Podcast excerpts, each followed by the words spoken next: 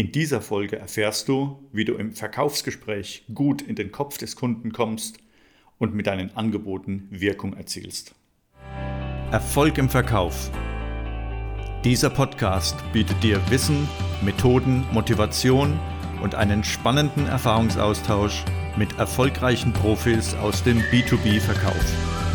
Hier baust du Schritt um Schritt deine eigene Verkaufskompetenz auf und entwickelst ein starkes Profil als Verkäuferin und Verkäufer.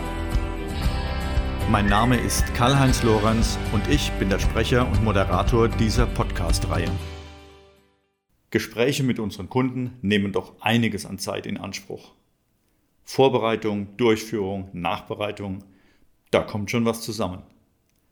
Umso wichtiger ist es, dass nach einem Meeting möglichst viel von dem, was wir besprechen konnten, auch wirklich in den Köpfen der Beteiligten bleibt und zu positiven Entscheidungen führt.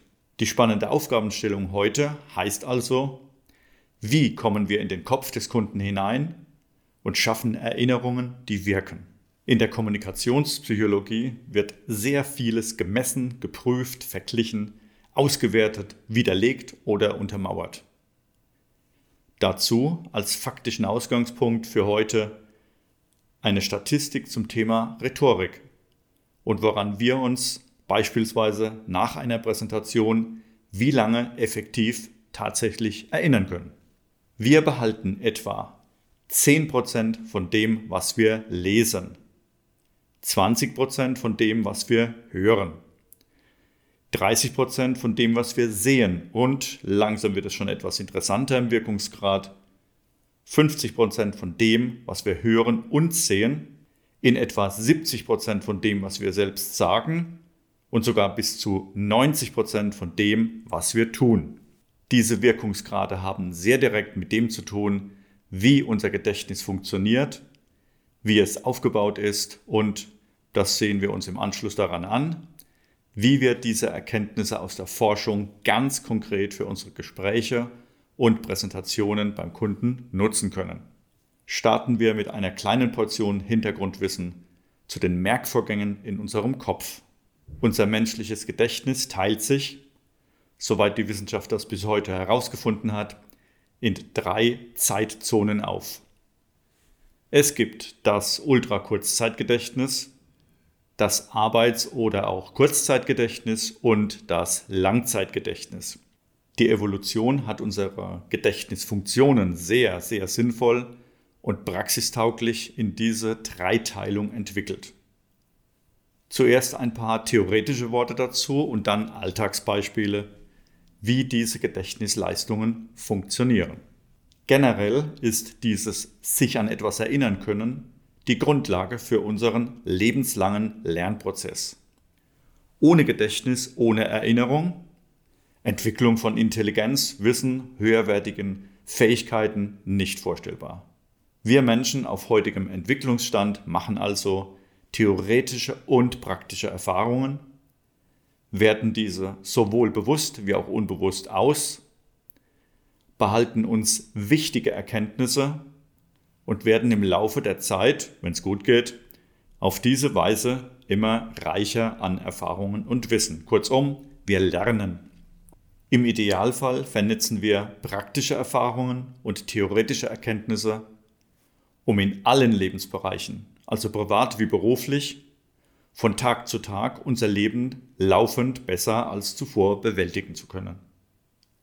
Nochmals anders ausgedrückt, das, was im Gedächtnis landet, sind Andenken und Erinnerungen als Ergebnisse von unbewussten und bewussten Lernprozessen.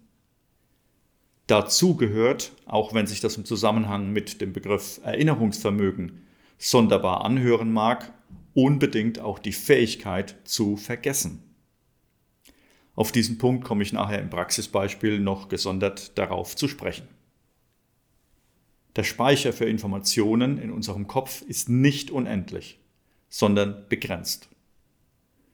Würden wir uns also wirklich alles merken, was wir mit unseren verschiedenen Sensoren wahrnehmen, dann wäre dieser Speicherplatz sehr bald ausgereizt und das Erinnern würde dann irgendwann wegen Speichermangel stoppen.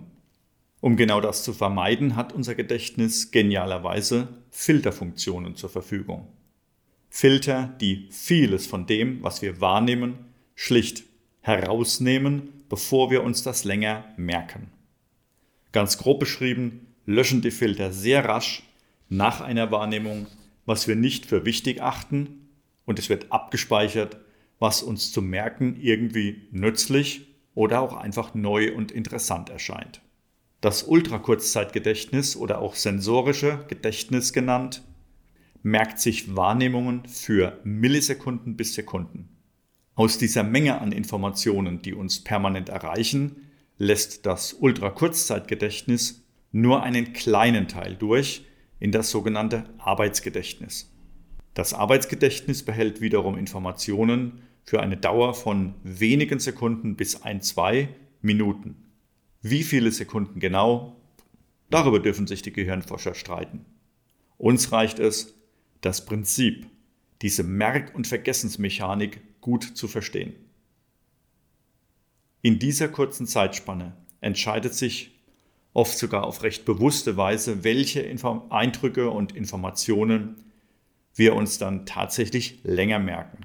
Alles, was diese Filterstufe übersteht, wandert dann in unser Langzeitgedächtnis. Das Langzeitgedächtnis ist nun ein Speicher, der sich Wahrnehmungen und Informationen verschiedenster Art sogar für viele Jahre behalten kann. Mal ein ganz einfaches, bildhaftes Beispiel dazu. Wir sind mit dem Auto unterwegs. Auf der Fahrt begegnen wir anderen Verkehrsteilnehmern, nehmen Verkehrszeichen wahr und reagieren, hoffentlich rechtzeitig, auf diese. Der eine sieht rechtzeitig die getarnte Kiste am Straßenrand und haut die Bremse rein, andere stapeln ihre Punkte auf ihrem ganz persönlichen Konto in Flensburg. Wir sehen Nummernschilder, Ortsschilder, Straßenwerbung, reagieren auf Gefahrensituationen, wir hören während der Fahrt vielleicht Musik oder einen Podcast wie diesen, unterhalten uns mit Mitfahrern, nehmen ganz nebenbei noch verschiedene Gerüche auf, erhalten haptische Signale von unseren Händen. Wir hängen vielleicht auch ganz still einigen Gedanken nach. Und das alles, während wir unser Auto trotz alledem sicher durch den Verkehr steuern. Ganz viele Wahrnehmungen, die wir in dieser Zeit haben, filtert unser Ultrakurzzeitgedächtnis sofort aus und löscht diese noch bevor sie im Arbeitsgedächtnis ankommen. Würde uns also jemand nach der Fahrt nach all den Nummernschildern fragen, die wir unterwegs gesehen haben, dann hätten wir es vermutlich ziemlich schwer, uns an diese zu erinnern und sie korrekt zu nennen. Kein Mangel an Wahrnehmung, Merkfähigkeit oder Intelligenz, sondern vielmehr notwendiges Trennen von nützlich oder unnützlich, wichtig oder unwichtig. Anderes, was uns auf dieser Fahrt begegnet ist, können wir eventuell sogar lange danach noch gut, vielleicht sogar exakt beschreiben. Wieder ein Beispiel. Vielleicht ist uns während der Fahrt am Straßenrand jemand aufgefallen, der mit seinem Auto eine Panne hatte. Anstatt einfach weiterzufahren, haben wir angehalten, vorschriftsmäßig die Warnblinkanlage aktiviert und aktiv Pannenhilfe geleistet. An viele Einzelheiten, die bei diesem Vorgang passiert sind, werden wir uns auch danach noch erinnern können. Vielleicht an den Autotyp, sogar an das Nummernschild, an das Aussehen der beteiligten Personen, ihre Bekleidung, die gewechselten Worte, vielleicht sogar an die Telefonnummer auf dem Auto des gerufenen Abschleppdienstes und den strengen Abgasgeruch des Abschleppfahrzeugs. Wie können wir nun die theoretischen Erkenntnisse und diese einfachen Praxisbeispiele für unsere Gespräche und Präsentationen bei Kunden nutzen?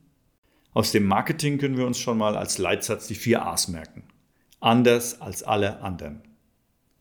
Unser Kopf merkt sich sehr gerne Dinge, die aus dem Einerlei des üblichen Geschehens herausragen.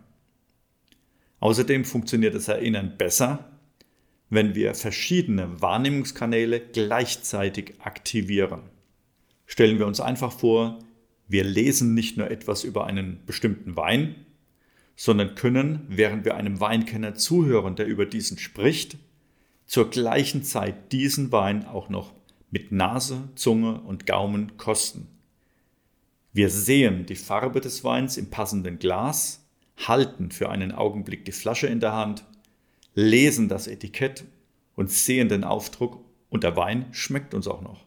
Wir hören, wir lesen, wir sehen, wir riechen, wir schmecken, wir fühlen, die Stimme des Weinkenners ist uns sympathisch und all das gleichzeitig. Informationen, die in einem solchen Rahmen auftauchen, können sehr leicht alle Filter überwinden, in unser Langzeitgedächtnis hineinkommen und drin bleiben. Wenn du also Gespräche mit deinen Kunden hast, dann mach Folgendes. Erstens, sei mutig und gestalte deine Präsentationen anders als alle anderen. Zweitens, nutze ganz bewusst deine Stimme, deine Tonlage und deine Körpersprache, um, ich drücke das mal ganz leger aus, Leben in die Bude zu bringen. Monotone Kommunikation langweilt schnell. Emotionales berührt uns dagegen sehr viel mehr und hinterlässt die gewollten Erinnerungsspuren.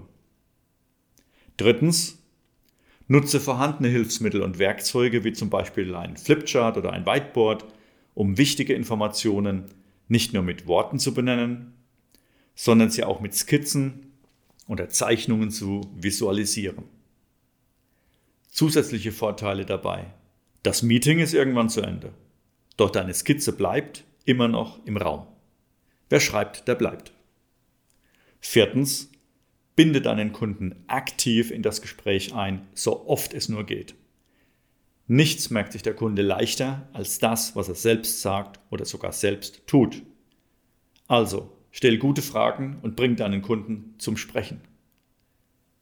Lade deinen Kunden ein, gemeinsam mit dir am Flipchart zu skizzieren und kreativ Lösungen zu entwickeln. Auf diese Weise werden unterschiedliche Ideen zu gemeinsamen Ideen. Und wenn du den Raum längst verlassen hast, dann hat dein Kunde diese gemeinsamen Ideen, dein Angebot, die Präsentation immer noch konkret vor Augen. All das sorgt dafür, dass der Wirkungsgrad langfristig deutlich höher ist. Wir erinnern uns nochmal an die Eingangsstatistik. Dein Kunde wird sich nur 10% von dem merken, was er liest. 20% von dem, was er hört. 30% von dem, was er sieht, aber schon 50% von dem, was er hört und sieht, 70% von dem, was er selbst sagt und sogar 90% von dem, was er selbst anpackt und tut. Noch ein kleiner Zusatztipp für Mutige und Kreative. Manchmal kommt es vor, dass ein Kunde in seinem Büro oder Meetingraum nun mal kein Whiteboard hat oder auch das Papier vom Flipchart einfach alle ist. Für solche Gelegenheiten hast du ab sofort einen weißen Kreidestift dabei und skizzierst zur Abwechslung gemeinsam mit dem Kunden eure Ideen direkt auf das Glas seines Bürofensters. Das geht nicht, meinst du? Doch, das geht. Es geht, wenn du das entscheidest. Denk an eine der wichtigsten Regeln in diesem Geschäft. Anders als alle anderen und dem Mutigen gehört die Welt. Auf geht's. Welche Meinung, welche Erfahrungen verbindest du mit dem heutigen Thema? Teil deine Gedanken mit uns auf www.lorenz-seminare.de. Dort erwarten dich eine Übersicht über alle aktuellen Podcast-Folgen, Videoclips und spannende Fachbeiträge. Ich freue mich auch auf dein persönliches Feedback, deine Themenwünsche und Anregungen für neue Podcast-Folgen. Falls du mir eine direkte Nachricht zumailen willst, dann schreib mir unter podcast at lorenz-seminare.de. Dir noch eine gute Zeit und viel Erfolg im Verkauf.